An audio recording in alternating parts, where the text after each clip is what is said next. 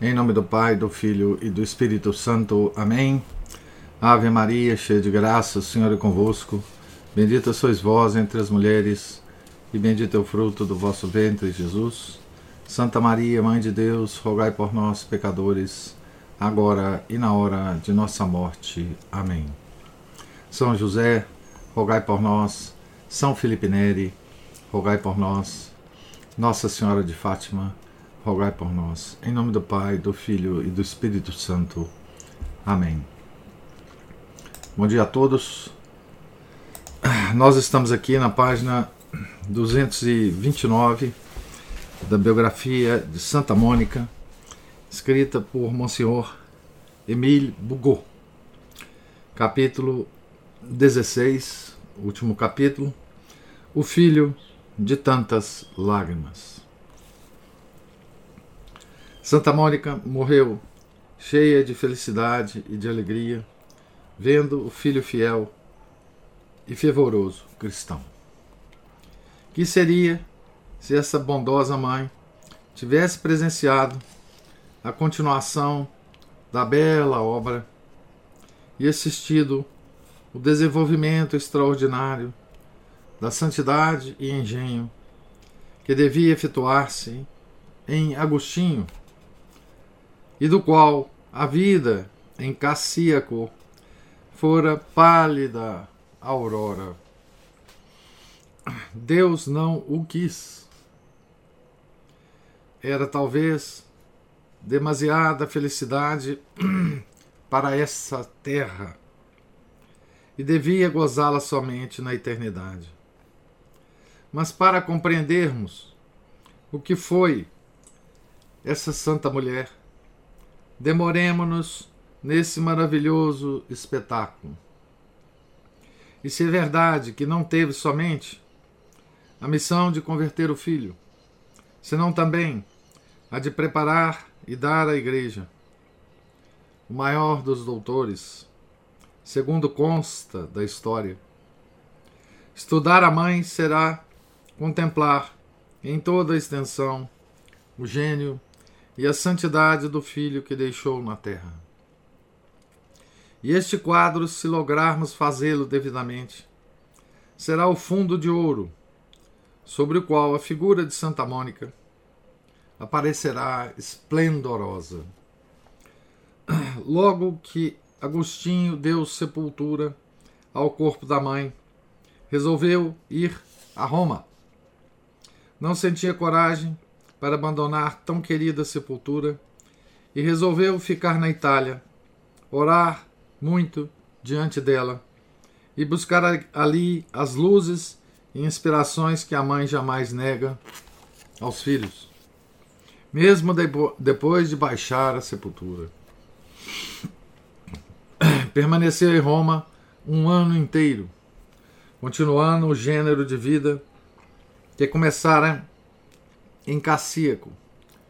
Empregava a manhã na oração, na meditação da Sagrada Escritura, que nunca deixou, e escrevendo muitas obras. À tarde, visitava as igrejas e lugares santos, as catacumbas, onde, comovido, beijava as relíquias dos mártires, e, sobretudo, os mosteiros, dos quais quase não se afastava, iniciando-se assim na vida religiosa a que ele aspirava o coração e se propunha estabelecer em África. Lendo as poucas cartas que escreveu naquela época, descobre-se o ardor do santo que ia se apoderando de sua alma. Não respirava senão humildade e pobreza. Suspirava pela solidão, onde, como dizia, o homem pode santificar-se e até deificar-se.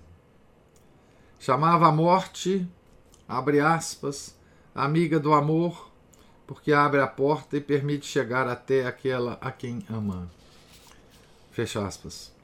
As, as visitas de Agostinho à sepultura da mãe não eram estranhas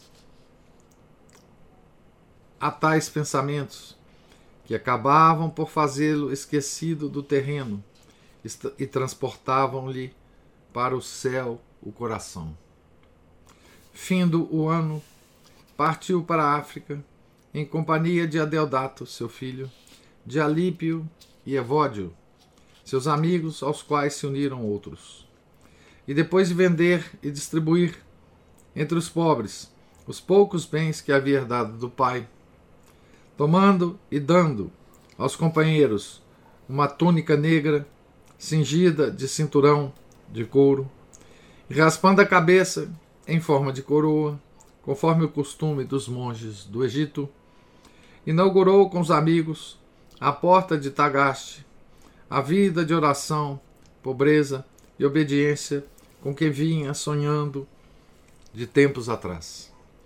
Escrevia pouco, quase nunca saía do retiro e evitava, com particular cuidado, aparecer em público, sobretudo onde não havia nem sacerdotes nem bispos porque já começava a espalhar-se-lhe a fama, e temia lhe sucedesse o mesmo que a Santo Ambrósio e a muitos outros, que foram obrigados a serem sacerdotes ou bispos.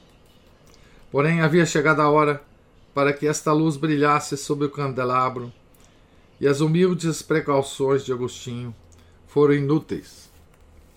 Um dia, dominado pelo desejo de atrair certa alma, que parecia chamada para a vida religiosa, trasladou-se para Hipona.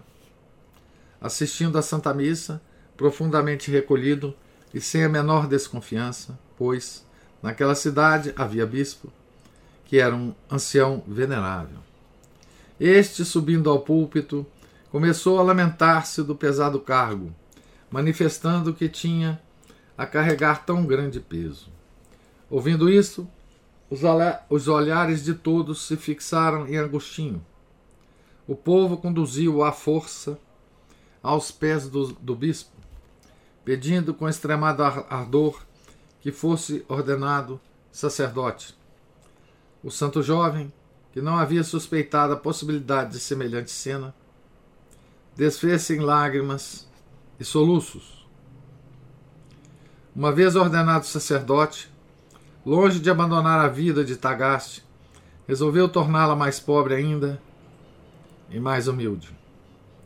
Com a licença do bispo, ordenou que se trasladassem para as imediações de Hipona os companheiros da solidão, que se haviam aumentado. E num lugar aprazível e silencioso, fundou o mosteiro, que muito depressa se tornou uma verdadeira escola de santidade. Saindo daí, grandes bispos que por aquele tempo havia na África. Santo Evódio, bispo de Osala, Santo Alípio, bispo de Tagaste, São Severo, bispo de Mileve, São Possídio, bispo de Cálamo, e autor de uma biografia de Santo Agostinho. São pro futuro bispo de Sirte, e mais outros dez eminentes em santidade, estabelecendo também mosteiros. Fomentaram em todos os lugares a paz e a unidade da Igreja. Assistido por eles, começou a espalhar a luz entesourada nos cinco anos que se lhe seguiram a conversão, pregando todos os domingos na igreja de Ipona convidando os hereges a conferências públicas, multiplicando as cartas e improvisando trabalhos, sempre pronto, em público ou em particular, em casa e na igreja, a ensinar a palavra de salvação. Suas cartas e sermões produziam nos cristãos verdadeiros, produziam nos cristãos verdadeiros transportes de admiração e gozo. Seus livros por especial graça de Deus, se sucediam e espalhavam com rapidez.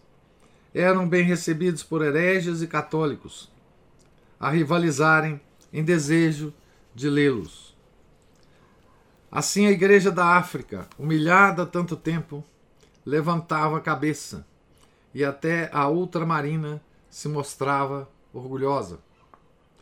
O velho bispo temendo que outras igrejas o arrebatassem, ocultou em lugar retirado, enquanto obtinha do primado o poder de nomeá-lo seu coadjutor. Conseguido isto, travou-se um interessante combate. Por uma parte, o velho bispo, subindo ao púlpito e anunciando, cheio de alegria, a intenção de sagrar Agostinho bispo, e Agostinho, por outra, negando-se, entristecido e alegando e alegando contra tal disposição as leis da igreja, os costumes da África e até a própria indignidade. Não obstante, foi ordenado, vivendo sempre aflito por tal elevação, escrevendo debaixo de mil formas que não era digno de semelhante honra, e provando com os fatos que somente queria o cargo para ensinar e defender a fé com mais zelo, mais dignidade e maior autoridade. Assim, essa bela tocha foi colocada sob o candelabro. Depois de 15 anos de desordens e erros consentidos por Deus, para que conhecesse melhor o pequeno, melhor o pequeno do pensamento humano e a debilidade do seu coração. Depois de cinco anos passados, o primeiro em Cassíaco, o segundo em Roma, os outros três em Tagaste, e consagrados todos ao silêncio, à oração e aos estudos nos mistérios da fé, Agostinho ocupava o lugar e o posto de onde, por disposição da providência, ia iluminar a igreja e o mundo. Deus lhe havia dado para esta obra um talento profundo, poderosa imaginação e alma tão viva, tão capaz e penetrante, que ia até a raiz das coisas, e de um só voo se lhe remontava a origem.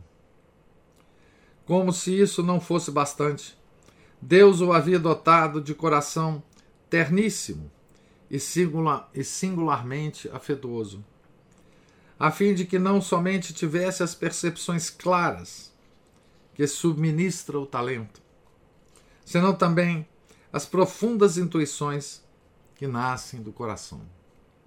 A santidade, graças à sua admirável mãe, vinha completar essa obra magistral. E como as circunstâncias são necessárias para de de despertar o talento, Deus fez que nascesse entre hereges. E quando os arianos, maniqueus, pelagianos e donatistas pululavam a igreja, a fim de que, aderindo sucessivamente a todos os erros, se visse como obrigado a explicar todos os dogmas, a estudar todos os mistérios, a defender todos os princípios morais e a levantar, em véspera da invasão dos bárbaros que iam a cobrir o mundo de trevas, um monumento religioso tão belo, tão vasto, tão luminoso e tão potente que desafiasse os séculos e subsistisse em meio de tantas ruínas. Então, aqui o padre, o Monsenhor Emílio Bugô se refere, obviamente, é, ao, ao monumento da obra de Agostinho, né, é, que ocorreu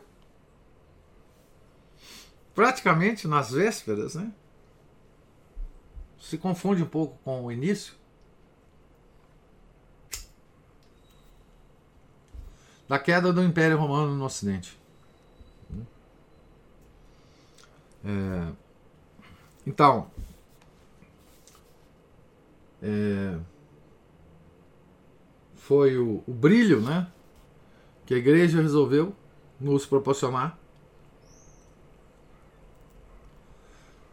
é, no início de uma era tão triste para o mundo. Né? Esses primeiros movimentos da invasão, da queda do Império Romano no Ocidente, pode muito bem ser chamado do termo que os nossos inimigos resolveram usar para toda a Idade Média, né? A Idade das Trevas. De fato, esses primeiros séculos da queda do Império Romano foi realmente um período de trevas. Não por causa da igreja. Não por causa da igreja. A igreja foi a luz desse mundo. Mas por causa da situação mesmo. Né? E Deus para como que para proteger a cristandade, né? Elevou essa montanha, né? Para que mesmo nas trevas essa montanha fosse vista, né? Essa montanha que é para nós hoje, né, 1600, 700 anos depois, é a obra de Santo Agostinho. Né? Esse monumento não foi levantado de uma vez. Nem Agostinho teve semelhante ideia. O próprio Agostinho não tinha consciência do que, que ele estava construindo, né? A hora em que um homem, como Santo Tomás, ensaia a exposição do plano de Deus, não havia chegado ainda. A outra montanha ainda não havia subido. Né? Antecipando-se, Agostinho pensou e tornou a pensar, examinou e tornou a examinar, cem vezes e sob mil formas. As faces dessa deste enorme edifício, amontoando-lhe em redor magníficos materiais, isto é, os diferentes assuntos tratados por ele, com os quais, postos em ordem, se devia construir. Deixou quase acabado. E talvez o mais sublime dos levantamentos por mão de homem em honra da divindade. Compreende-se o entusiasmo dos católicos, turbados por tantas heresias e assustados pelo ruído surdo do mundo que julgavam perceber, vendo surgir um monumento sem interrupção Hoje em pedra. Hoje uma pedra, amanhã outra. E cada dia novas maravilhas. Então, o mundo, ah, quer dizer, na época de Santo Agostinho havia, havia várias heresias, né? As mais diferentes, né? Então aqui ele cita algumas, com as quais uh, Agostinho lutou, né? arianos, maniqueus, pelagianos e donatistas. Então compreende-se o entusiasmo dos católicos, turbados por tantas heresias e assustados pelo ruído surdo do mundo, que julgavam perceber, vendo surgir o monumento sem interrupção. Hoje uma pedra, amanhã outra, e cada dia novas maravilhas. 1130 obras em 40 anos. Caminhavam de surpresa em surpresa, e a admiração sempre crescente. Lhes arrancava gritos de entusiasmo.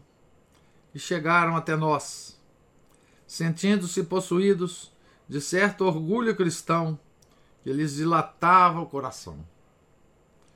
Porém, sabendo que este grande homem e gênio extraordinário era o mais amável, o mais humilde, o mais pobre, o mais puro e santo dos cristãos, experimentavam tão grata emoção que lhes fazia derramar abundantes lágrimas.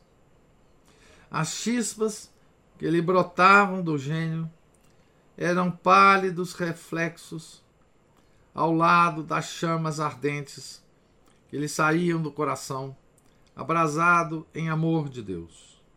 E a este amor e unido tanto desprendimento e desprezo das criaturas, tal desejo da morte e tal espírito de pobreza que se descobria nas mais insignificantes ações. Sua morada era humilde, sua cama dura e sua mesa frugal, frugal, não usando outros vestidos que os que traziam de ordinário seus clérigos. De um coração formado e que se aquecia de tudo por amor de Deus, nascia uma pureza angélica, inspirando-lhe reserva, pudor e precaução, recordando as faltas passadas, crendo e dizendo a cada instante que era o mais fraco dos homens. Agostinho não recebia mulher em sua casa, nem quis morar com a irmã e as sobrinhas, apesar de amá-las ternamente, senão para lhes não ver. As amigas dizia que isto não convinha à casa de Agostinho, expressando-se de maneira que fazia chorar. Sua humildade era extraordinária. Talvez não existisse homem tão admirado. Porém, quanto mais o exaltavam, mais se escondia.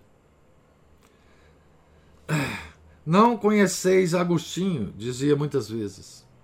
E para que cessasse a universal admiração, lançou, quando menos se esperava, no meio do mundo, primeiro surpreendido, mas logo admirado, o livro das Confissões. Existe uma maneira de confessar-se publicamente que não custa muito. Porém, quando ouvimos o acento com que Agostinho fala de suas faltas, quando, em lugar de ocupar-se somente das desordens da adolescência, das amizades culpáveis da juventude e do nascimento de Adeodato, coisas mais ou menos boas para uma lenda, penetra também no profundo da consciência, manifestando os segredos mais vergonhosos. Quando pensamos em certa página das confissões e em certa recaída, que não somente calca a fé e a consciência, senão também a honra e a delicadeza, e ante a qual, ainda que involuntariamente, sente-se vergonha. E quando consideramos que esta página foi escrita por um bispo velho e apresentado por ele próprio a seus sacerdotes, aos fiéis e a toda a igreja, para impedir os aplausos que lhe tributavam. Ah, não podemos deixar de exclamar. Eis a humildade elevada à maior altura. Não há coisa mais bela na história do que esta heróica virtude de Santo Agostinho. Porém, nem a humildade, nem a pureza lhe prejudicam a autoridade e ternura do zelo. É necessário remover-se remover a São Paulo e chegar até São Francisco de Sales para encontrar um amor das almas tão forte, tão terno. E nós sabemos, né?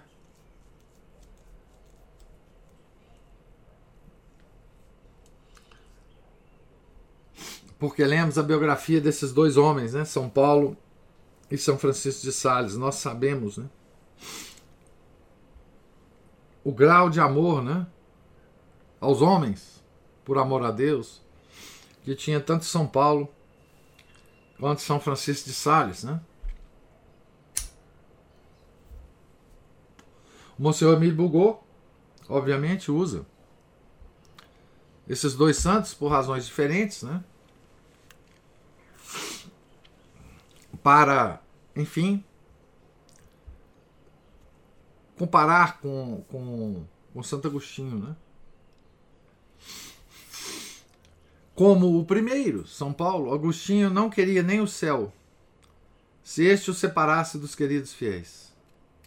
Enquanto sua caridade e seu afeto se manifestaram por gritos de amor parecidos aos de São Paulo, tinha ao mesmo tempo para as almas tais ternuras, tão deliciosas atenções e paciência tanta, que jamais se viram outras parecidas, nem em Francisco de Sales.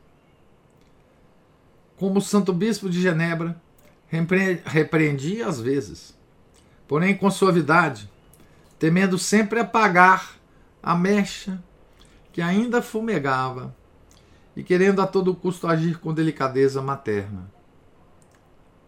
De, de quando em quando dizia, abre aspas, a galinha, ao, ao atravessar sendeiros estreitos, pisa os pintinhos, mas nunca com todo o peso, acalentando-os depois e não deixando um instante de ser mãe.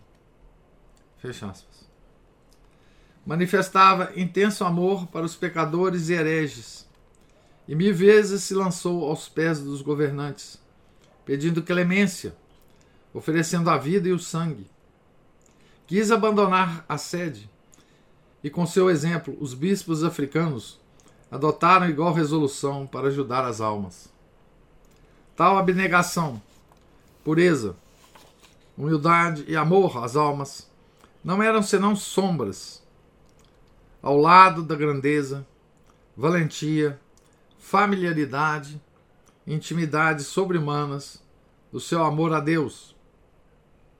Passava de joelhos ou sentado horas inteiras, com os olhos semicerrados, os lábios entreabertos, imóvel e como fora de si, ainda que se andava perto dele, ainda quando se andava perto dele.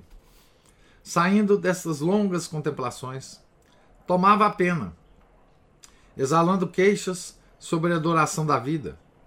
Sentia movimentos impetuosos para a celeste pátria. Escrevia as ardentes efusões de amor que lhe enchiam todas as obras. Em semelhante vida e pensamento,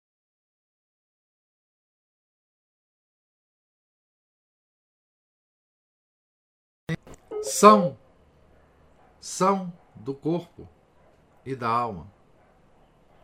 Conservava a vista, o ouvido e todas as faculdades quando, vendo sobre a África espantosas desgraças, destroçaram-lhe também o coração, atacando juntamente a energia da vida. 67 anos, né?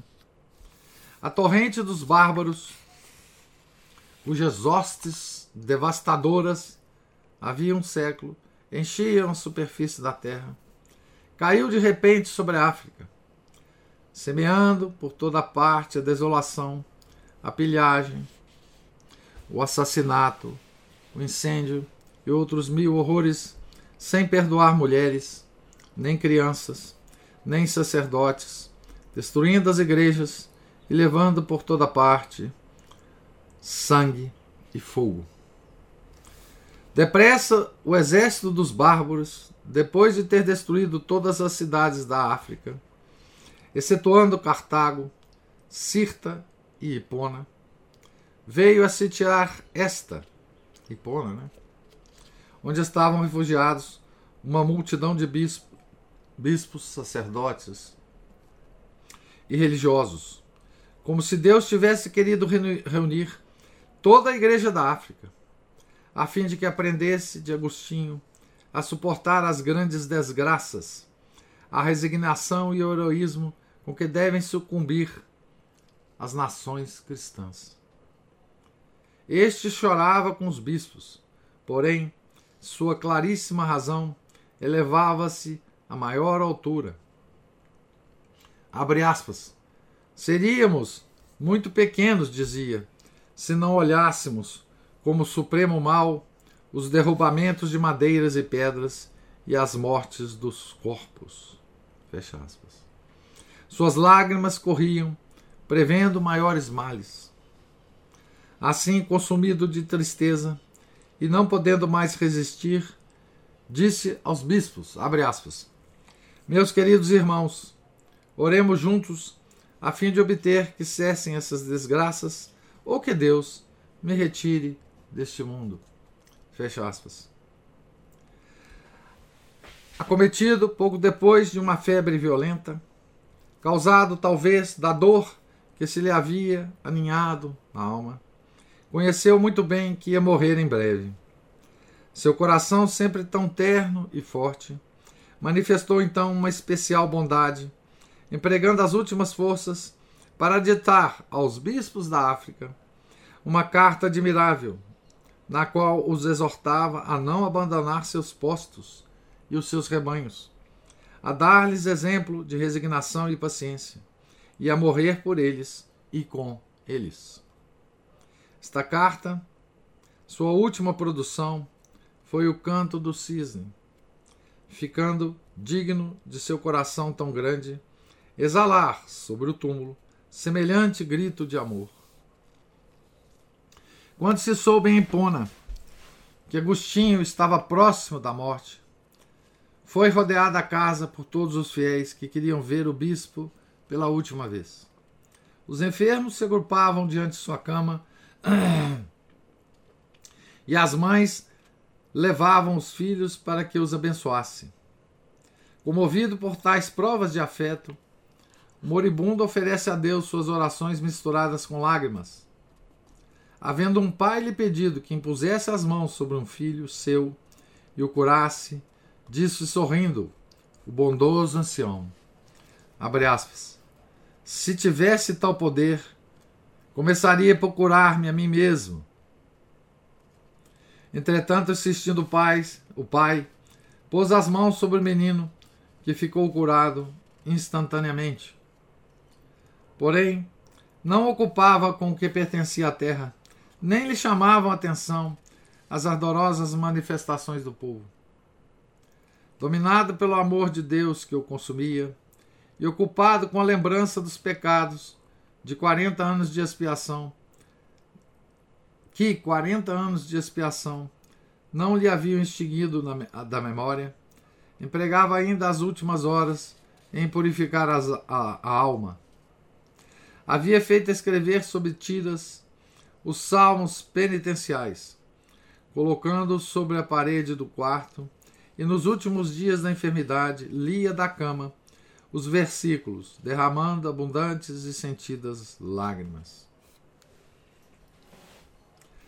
A fim, abre aspas, a fim, disse Pocílio, de que não o interrompessem nessa profunda meditação, uns dez dias antes da morte, nos rogou não permitíssemos a ninguém a entrada no seu quarto, fora dos médicos.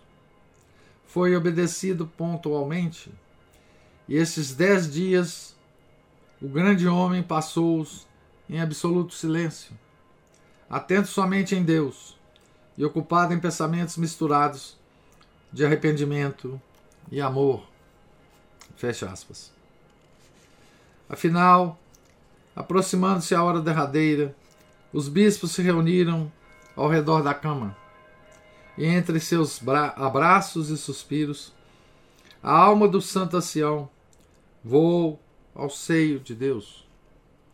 Fazia setenta e sete anos que Mônica lhe havia dado a luz. Quarenta e três que o havia convertido com suas lágrimas e quarenta e dois que o esperava no céu. Alípio, seu velho amigo, lhe fechou os olhos, sepultou-lhe o corpo. E quem duvida que Mônica lhe tivesse recebido a alma, levando-a ao seio de Deus. Foi dado a um grande santo dos tempos modernos contemplar, durante um êxtase, o encontro na eternidade das almas que sobre a terra se haviam amado terna, forte e santamente. São Vicente de Paulo viu descer do céu, em forma de um globo de fogo, a alma de São Francisco de Sales, enquanto que a de Santa Francisca de Chantal se elevava da terra em forma de outro globo de fogo, e os dois globos se aproximavam e confundiam de tal modo que depressa não se viu senão uma só chama a perder-se no céu.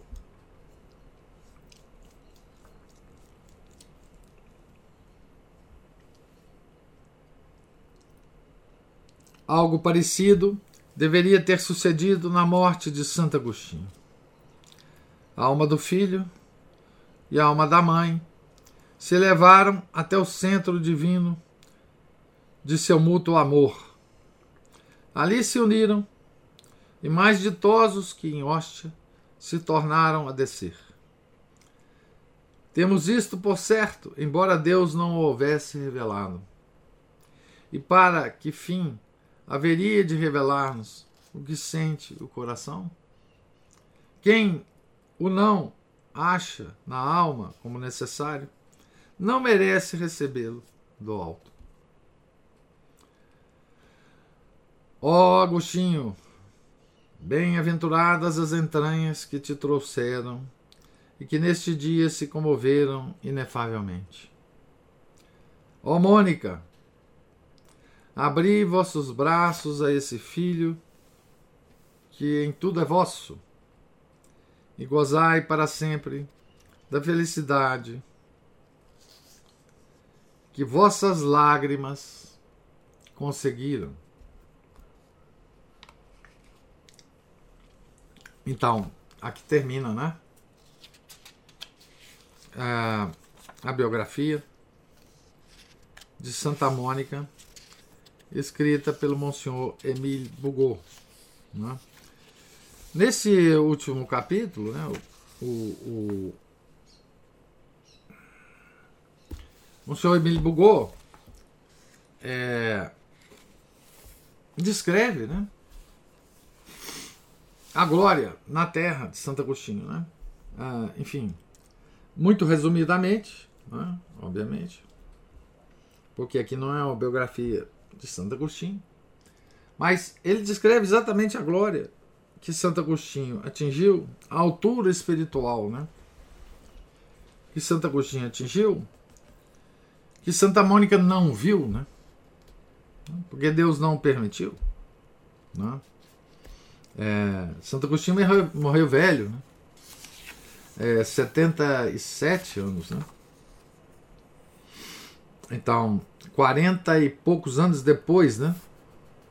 Da morte é, de Santa Mônica, certo? E nesse tempo, né? É que ele atingiu né, a altura espiritual e escreveu as obras e lutou contra as heresias, né? E se transformou em bispo. É, em bispo santo de Pona, né? E unificou né, a Igreja da África e uh, presenciou né, a queda uh, do Império Romano, presenciou as invasões dos bárbaros, né? E, e depois entregou a alma a Deus, né? Terminamos eh, essa biografia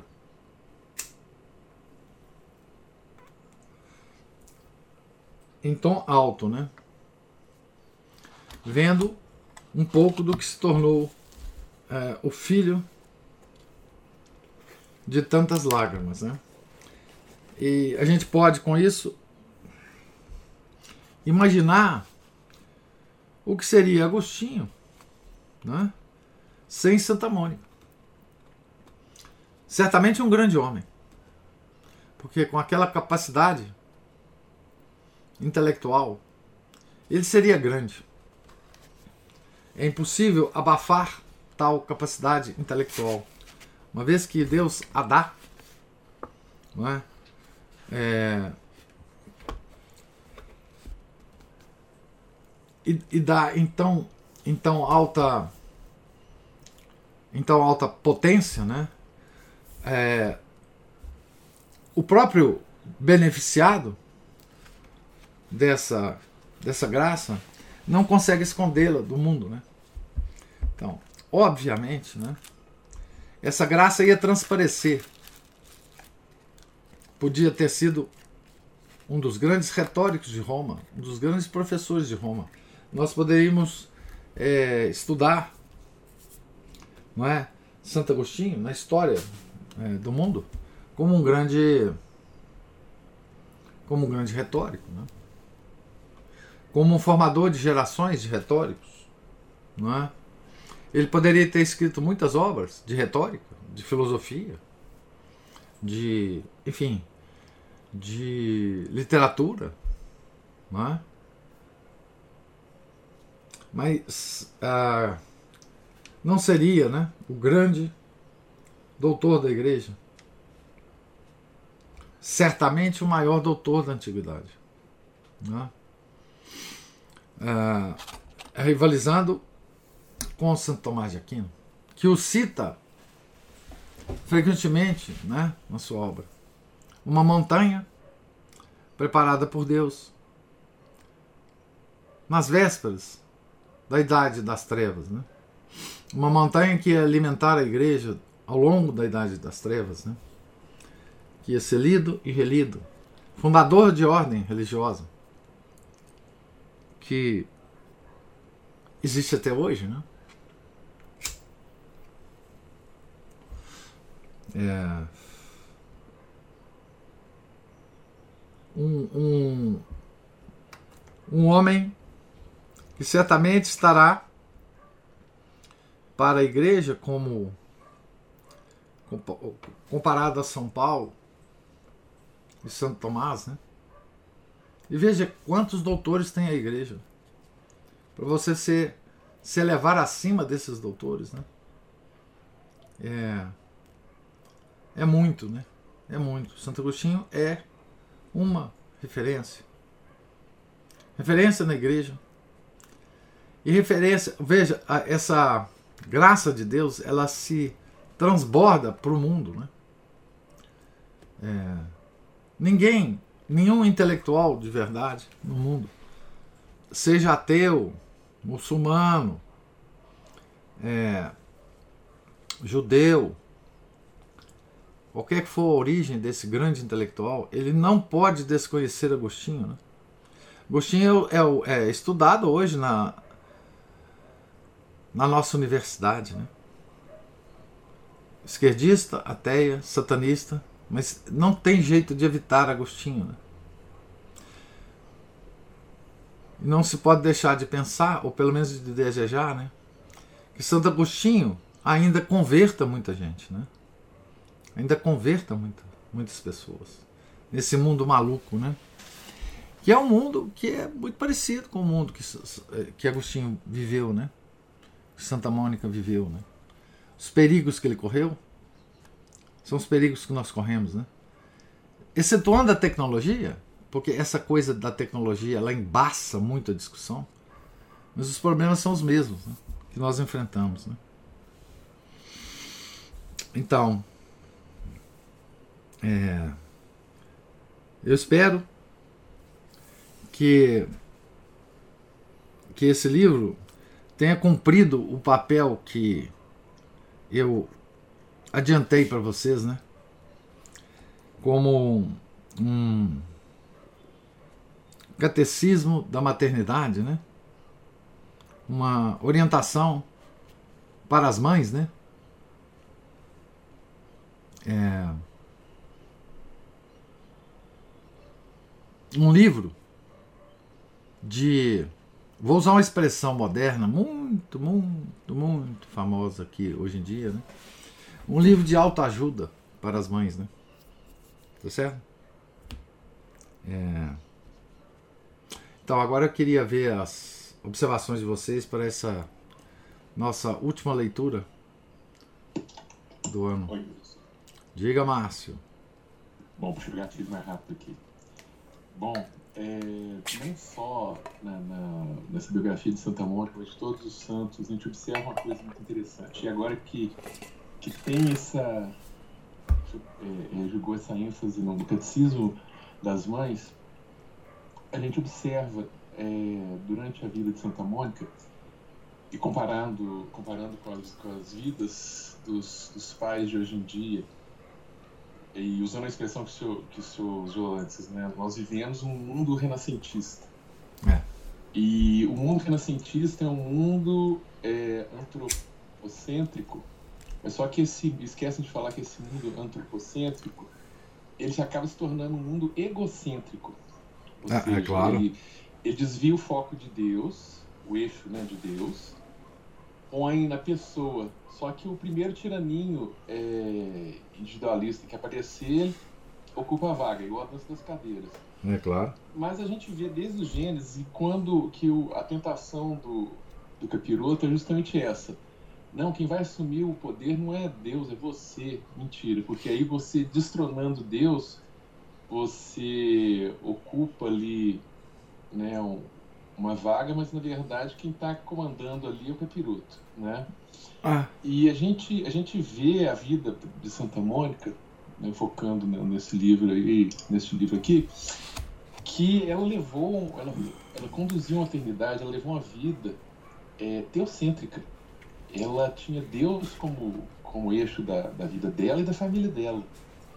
Agora a gente fica imaginando se ela fosse uma mamãezinha, um papaizinho mediano de hoje, né? Tô falando, chamando as pessoas aqui que, que estejam nesse nível, né? Tem gente que está, claro, bem acima, tem gente que ainda patina, mas se ela fosse uma mamãezinha é, egocêntrica, ou seja, o que importa é que seja feita a minha vontade, do meu jeito, é, da, da, minha forma, do meu tempo, do, na, na minha hora, tudo do meu, eu, minha, né? É, teria sido completamente diferente, né? Uma mãezinha chiliquenta, gritadeira, é, barraqueira, é, ou então ia deixar as coisas largadas para qualquer lado, ou seja, as pessoas ficam oscilando em extremos, mas dentro desses extremos ainda continua dentro do, do, do eixo egocêntrico.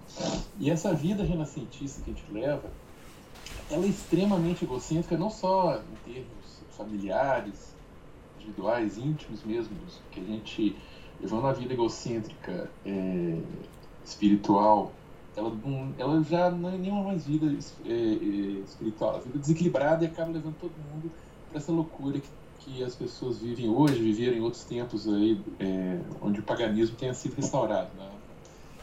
na Renascença, na época do liberalismo, né? e agora a gente está aí coroado nesse, nesse ponto. E, e é isso. Se eu puder acontecer mais alguns comentários nesse sentido, porque o egocentrismo ele destrói tudo. Ele destrói o indivíduo, ele destrói a família, ele destrói as relações sociais, ele destrói a economia, ele destrói a política, ela corrompe e destrói também, inclusive, a religião. E, e, que as pessoas precisam ficar atentas para isso. Afinal de contas, é, é, seja feita a vontade de Deus ou a minha? É para a maior glória de Deus ou para o meu. Para minha glória, para minha glória. Minha vanglória. É, é. E aí, cara, se eu puder. É. E, né, e o último comentário é que, como é interessante, como o senhor disse, né, Deus acende a luz antes da escuridão, né, como o pessoal da roça faz. Começa a escurecer, acende os, os lamparinos. Os lamparinos. Né, isso aí, obrigado. Não, isso mesmo. Ah, o egocentrismo, né?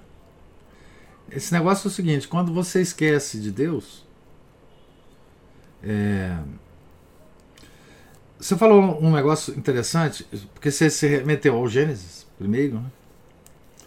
E Deus dá a Adão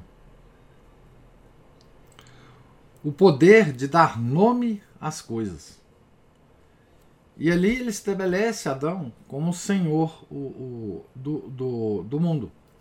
Ele dá a Adão uma espécie de principado. É, dá ao homem, né? Uma espécie de principado para o mundo. O rei, né? O rei então nomeia um príncipe. Um príncipe que vai dar nome às coisas. Esse dar nome às coisas é, é uma coisa tão ampla Quer dizer, dar nome às coisas é você compreender tudo e dar o nome apropriado a cada coisa. Né? é, ao dar o nome, você entende profundamente a coisa nomeada. Então Adão tinha a capacidade, antes da queda, de, da ciência infusa. É? Ele, ele compreendia o mecanismo interno da coisa. Ele compreendia como Deus tinha criado aquela coisa, como ela era na realidade. Significa que Adão ele tinha o dom da ciência. Né? Ele compreendia as coisas profundamente. Né? Quando ele se desliga do paraíso, né? ele perde o dom da ciência infusa. Né? nós não temos mais a compreensão do mundo. Então, a história de Adão até nós é a história da confusão. Porque nós tivemos que criar, com a graça de Deus, inclusive, modos de compreender o mundo. Modos de compreender o mundo. Criamos muita coisa, compreendemos muito, mas perdemos aquela compreensão profunda. Porque nós desligamos de Deus. Então, toda vez na Renascença, o desligamento foi total a partir da Renascença. Então, quando nós nos desligamos de Deus, nós perdemos a capacidade de entender a criação. Incluído nela a nós mesmos. Então, nós perdemos a capacidade de entender o homem também. Não é? Porque nós nos desligamos de Deus. É? Essa grande tragédia por isso é que a característica dos últimos tempos, isso é bíblico. Está na carta, as duas cartas aos Tessalonicenses, São Paulo.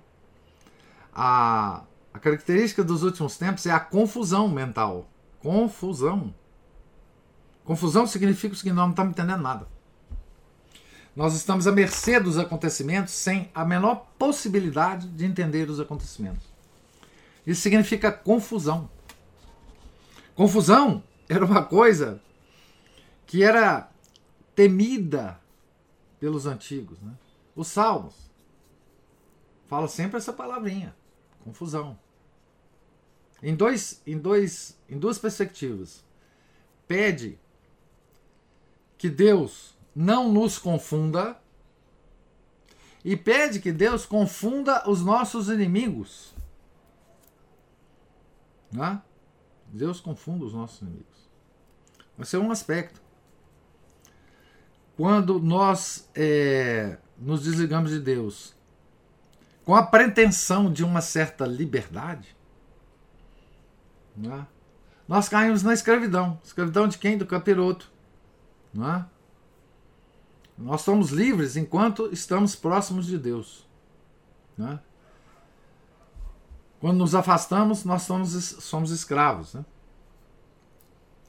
Outra coisa que você disse aí, esse é um dos comentários. Outra coisa que você disse é das mulheres barraqueiras. Né? Se Santa Mônica fosse uma barraqueira. Bom, se Santa Mônica fosse uma barraqueira, Santa Agostinho já teria desistido dela há muito tempo, né? Porque uma coisa que Santo Agostinho não era, era barraqueiro. Né? Nunca foi, né? Em toda a sua vida. Era um homem distinto, né? Então, se Mônica fosse barraqueira, ele não não teria relação com ela, né? Obviamente. E tem outra coisa, na época de Santa Mônica, tinha mulher barraqueira também, tá? Com as características da época, né? Ela podia ter escolhido ser barraqueira. Quantas mulheres a gente vê na história dos santos, né? Barraqueiras? Né? As, as prostitutas dos imperadores, né? as concubinas dos, dos imperadores, né? que é a mulher mais barraqueira que Eudóxia, que, enfim, essas imperatrizes todas malucas, né? A, a, a própria que pediu a cabeça de São João Batista, né? Herodíades, barraqueira, Marqueiro. Né? É, então, Mônica podia ter escolhido esse, esse, esse destino, né? como mãe de Agostinho. Né?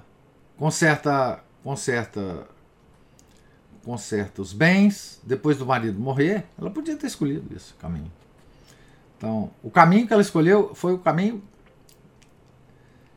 que a vontade dela fez ela percorrer, né? A fé dela fez ela percorrer.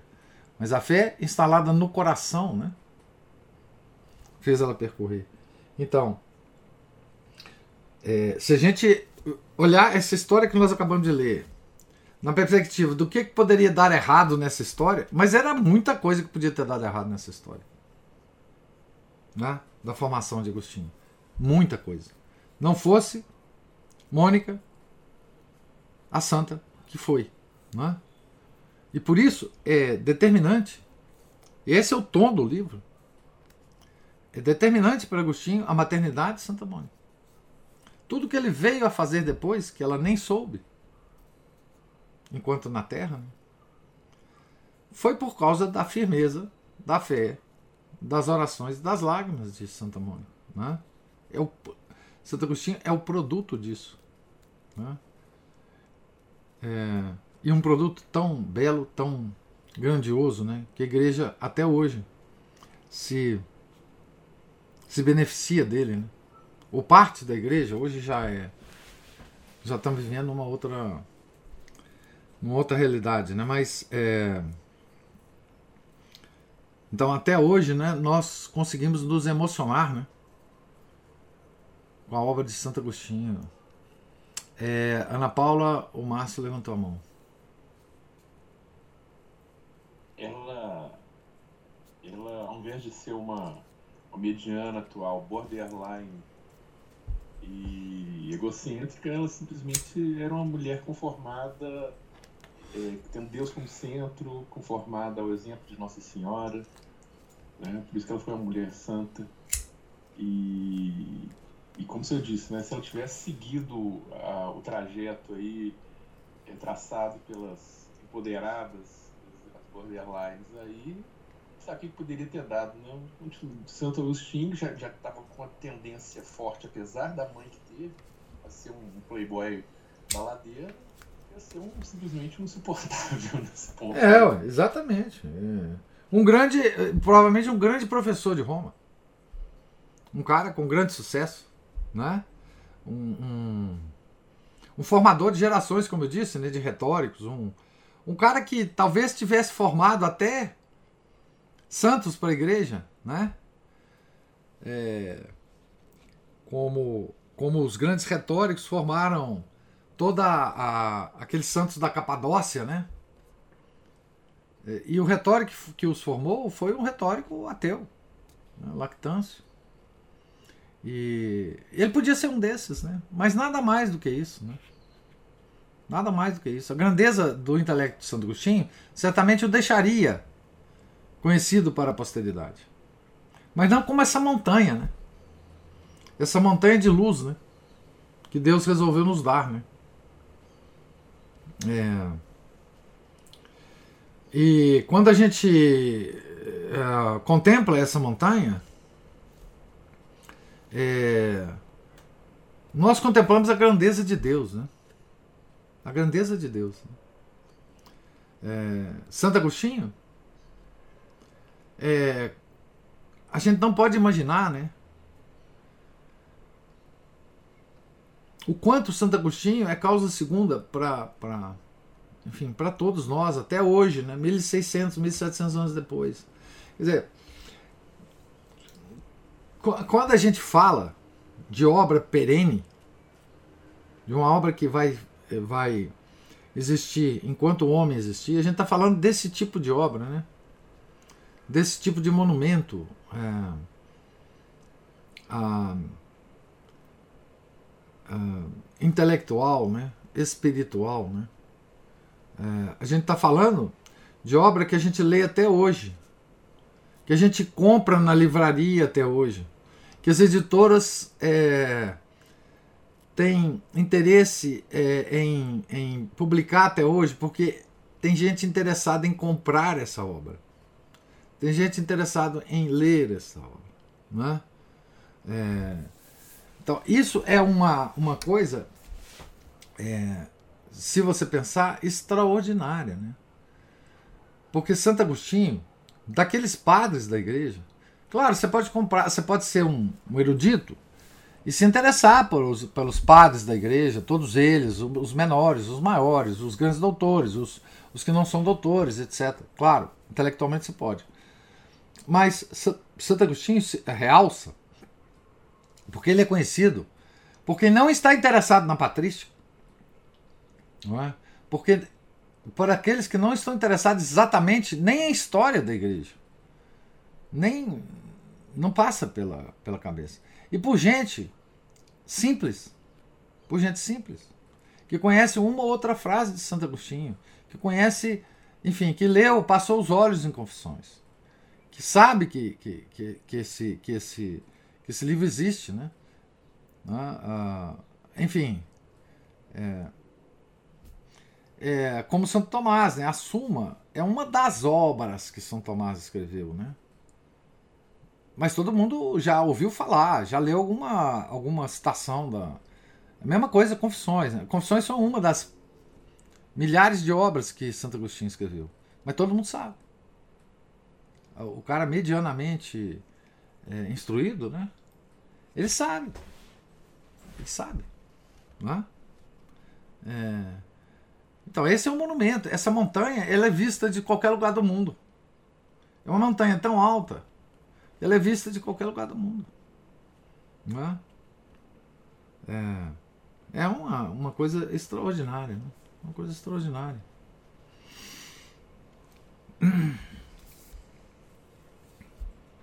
Professor, e, e também é interessante, é, quando senhor comparou um com o outro, Santo Tomás com Santo Agostinho, é que ambos eles têm obras menores é, acessíveis ao, ao, entendimento das pessoas.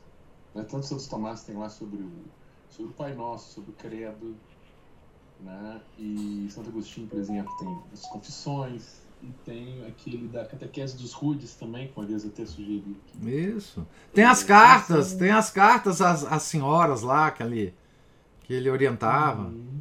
Tem. Sim, são, são coisas acessíveis, né? É, a, a, quem queira meter a cara e destrinchar algum livro. É, por exemplo, comentários ao Gênesis, né? Aí não precisa, mas enfim, você conhece. Sim? Exatamente. Né? Dá pra pessoa começar por, ali. Cidade de Deus, é. Né? Animar e conseguir ir a, a, coisas mais profundas, né? É, é, é. Exatamente. É. É um, é um, é um oceano profundo, Santo Agostinho, né? Um oceano profundo. Mas se a gente ficar em confissões, já está bom demais. Né? Já está bom demais. Assim, é, não, não, é, assim, para a nossa espiritualidade, digamos, vagabunda dos nossos tempos, né, confissões já é uma, uma revelação. Né? Confissões já é uma revelação assim, impressionante. Né? Além de ser um manual, né, para quem a lê toda e para quem medita sobre essa obra, um manual de confissão para nós. Como é que a gente deve é, fazer a nossa própria confissão, né? É, é claro que não é um, um, um daqueles daqueles documentos que a igreja tem, né? De é,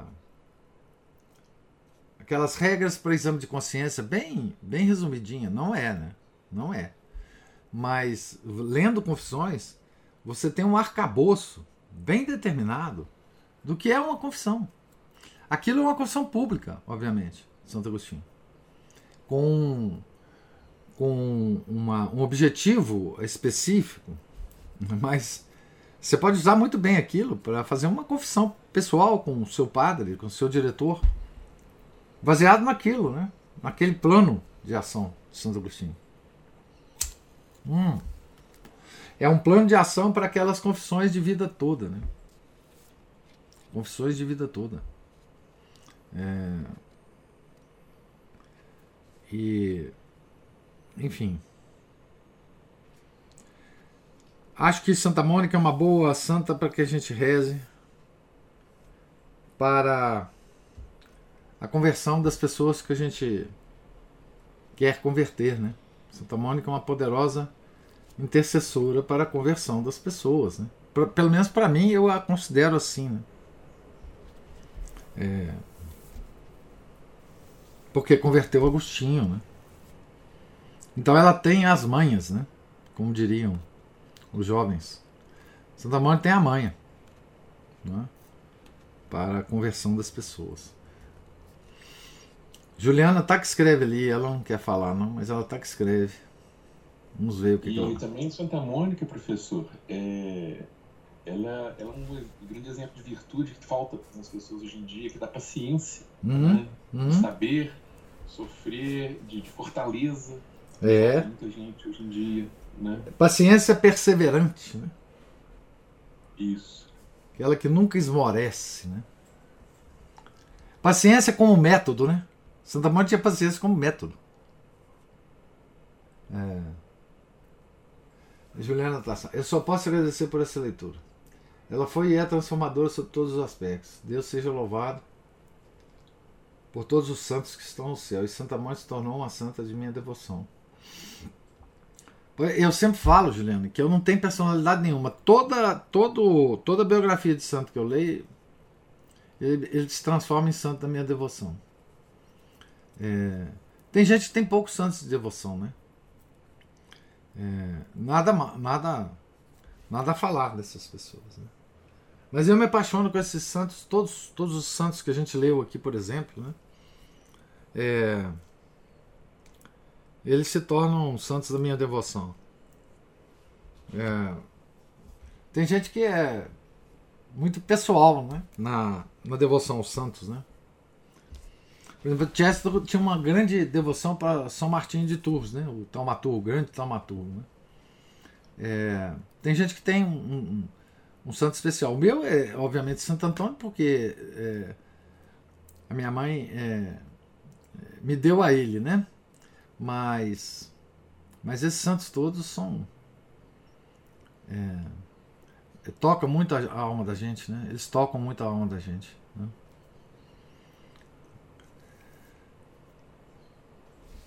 Então foi um- uma bela, uma bela leitura para terminar o ano, né? O nosso ano, né? De leituras. É, de Santos, nós lemos esse ano o quê? Nós começamos o ano. Vamos começar da quaresma, né? Nós começamos com Santa Catarina de Sena.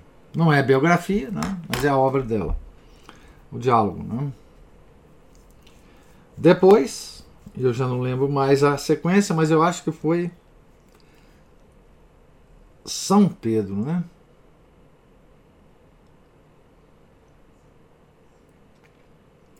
Depois de São Pedro, eu já não lembro mais, mas eu acho que só foi São Francisco de Sales, não é isso? Nós lemos duas biografias deles diferentes, né? E depois Santa Mônica, acho que foi isso, né? O nosso ano teve teve aí quatro santos, né, que nos acompanharam durante esse ano, né? É. É. Vamos ver se, se ano que vem a gente tem também um outro rol de santos que nos acompanhará, né? Se Deus quiser. né?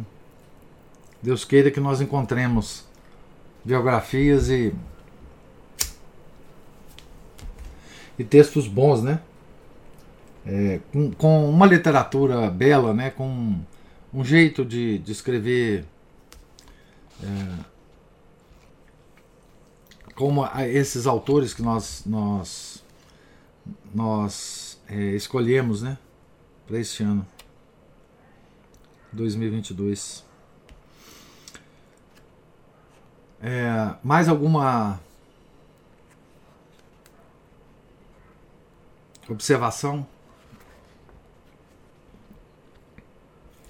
Então Deus lhes O senhor leu, o senhor leu, não foi biografia, o senhor está aí tentando lembrar, mas é a, fé perante a ciência moderna. É, não, né? esse é, é, não- é exatamente, do Monsieur de Seguir, né? Esse foi antes, né? Foi antes da quaresma, foi? Foi antes.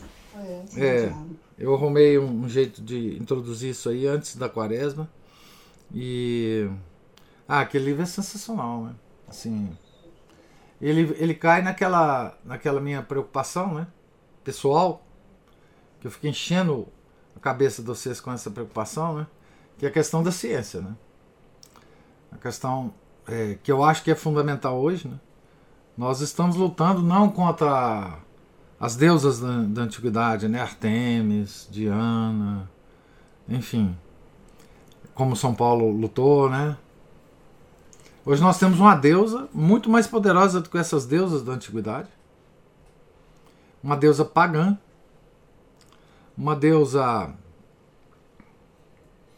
como diria São Paulo, né? Todo deus pagão é de- um demônio, né? Então, uma deusa demoníaca, né? É, cujo culto é poderosíssimo hoje. Existe uma igreja para essa deusa. Né? Existem dogmas é, proclamados em nome dessa deusa. É uma deusa como as antigas, não é? que exige sacrifício, sacrifício humano, não é? E, e portanto ela é uma uma deusa que se disfarça de outra coisa. Também é, é muito diferente das deusas antigas, dos deuses antigos, porque os deuses antigos se mostravam, né? tinha uma estátua, né? É, e tinha os templos específicos. Né? Você ia no templo da deusa. É, o templo dessa deusa hoje, ela, ele é invisível. Por que, que esse templo é invisível? Porque ele é o mundo. Não é? É, é como o ar que a gente respira. Ele é invisível por causa disso. né? Tem um culto, tem um, um ritual, é, tem os, os sacerdotes dessa deusa, tem, tem ah, enfim, o clero, né? todo o clero instituído. Né? E é contra essa deusa que as minhas preocupações se voltam. Às vezes eu fico atazanando vocês aqui com esses assuntos. Né? Mas enfim, é, vocês, é, como, diz o, como dizia o Zagalo, né?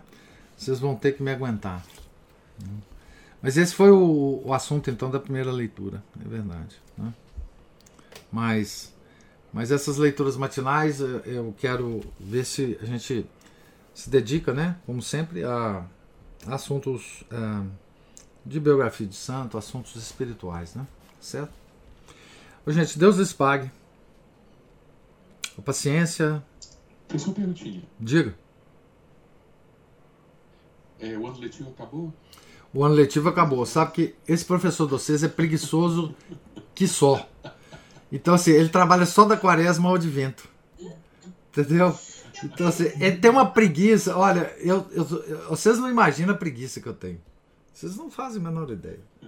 Né? E com a velhice, é, com, com com os anos, a- essa preguiça vai aumentando assim terrivelmente. Eu posso reservar algumas, algumas surpresas aí ao longo desse período grande aparecer de vez em quando, sei lá, fazer uma leitura rápida de alguma coisa, sem prometer nada, mas é, mas é, eu vou agora curtir a minha preguiça. Realmente é difícil. É, mas então nós vamos curtir o advento agora, tranquilo. A hora que estiver lá próximo da, da quaresma, eu vou ver se eu saio da minha preguiça aqui e e faço é, alguma, alguma coisa. É, o velho aqui tá muito preguiçoso. O que, que você tá rindo aí, Juliana? Você riu aí também. Eu falei que eu pensei, que eu falei assim, gente, agora eu vou falar bom de vento, né? Boas férias. É o que eu vou falar. É o que eu vou falar. Vocês não deixaram, mas eu vou falar. É, Feliz Natal, bom ano novo, tudo isso aí. Ah, ah, ah, exatamente. É, Qualquer dia a gente encontra. Hum. Mas vamos vendo por aí. Vamos ver. Às vezes eu apareço com vocês com as leituras de Chesterton aqui, enfim. Só para só para divertir. Só para divertir. Ah, vamos tomar já aqui em São, São Francisco. Foi esse ano, não? Não. Não, Sabe? foi. Nossa, você está correndo demais, gente. É, eu tenho. Olha, agradeço a pandemia, essas leituras matinais, hein? É, exatamente. Agradeço o vírusinho chinês. Nós começamos isso por causa da pandemia. Você vê que não é tão, coisa tão ruim que acontece, né? Nós pegamos o limão e estamos tentando transformar em limonada. É, Não, a gente pegou os dois e fizemos uma super big limonada. é, é, De todo mal, Deus tira um bem. é, isso mesmo. Mas tem sido divertido esses nossos encontros. É, então, é, tenham todos um santo advento, né? um Natal, um santo Natal, né? Vamos nos preparar agora. Eu acho que a partir do domingo que vem começa as ad- admoestações de São João Batista, né? No primeiro domingo é aquela aquele evangelho do fim dos tempos, né? E agora nós vamos começar com São João Batista nos é, dando cacetada na nossa cabeça para a gente se preparar, né? Para a vinda do nosso Salvador, né? Tá certo? Deus lhes pague por tudo, por esse ano todo, as leituras, os comentários, enfim, é, que fazem muito sucesso, né? Os comentários, é, todo mundo comenta comigo, né? Sobre, sobre isso, né? Sobre a riqueza dos comentários, como é que eles enriquecem a, a leitura, né? Enfim. É, obrigado pela presença, né? Que me anima sempre a presença de vocês aqui, né? E vamos rezar para a gente encontrar obras boas, né? É, para as nossas leituras do ano que vem, tá certo? Tenham um santo dia, fiquem com Deus. Em nome do Pai, do Filho e do Espírito Santo. Amém. Ave Maria, cheia de graça, o Senhor é convosco. Bendita sois vós entre as mulheres, e bendito é o fruto do vosso ventre, Jesus. Santa Maria, Mãe de Deus, rogai por nós, pecadores, agora e na hora de nossa morte. Amém. São José, rogai por nós. São Felipe Neri, rogai por nós. Santa Mônica, rogai por nós. Santo Agostinho, rogai por nós. Nossa Senhora de Fátima, rogai por nós. Em nome do Pai, do Filho, do Espírito Santo. Amém.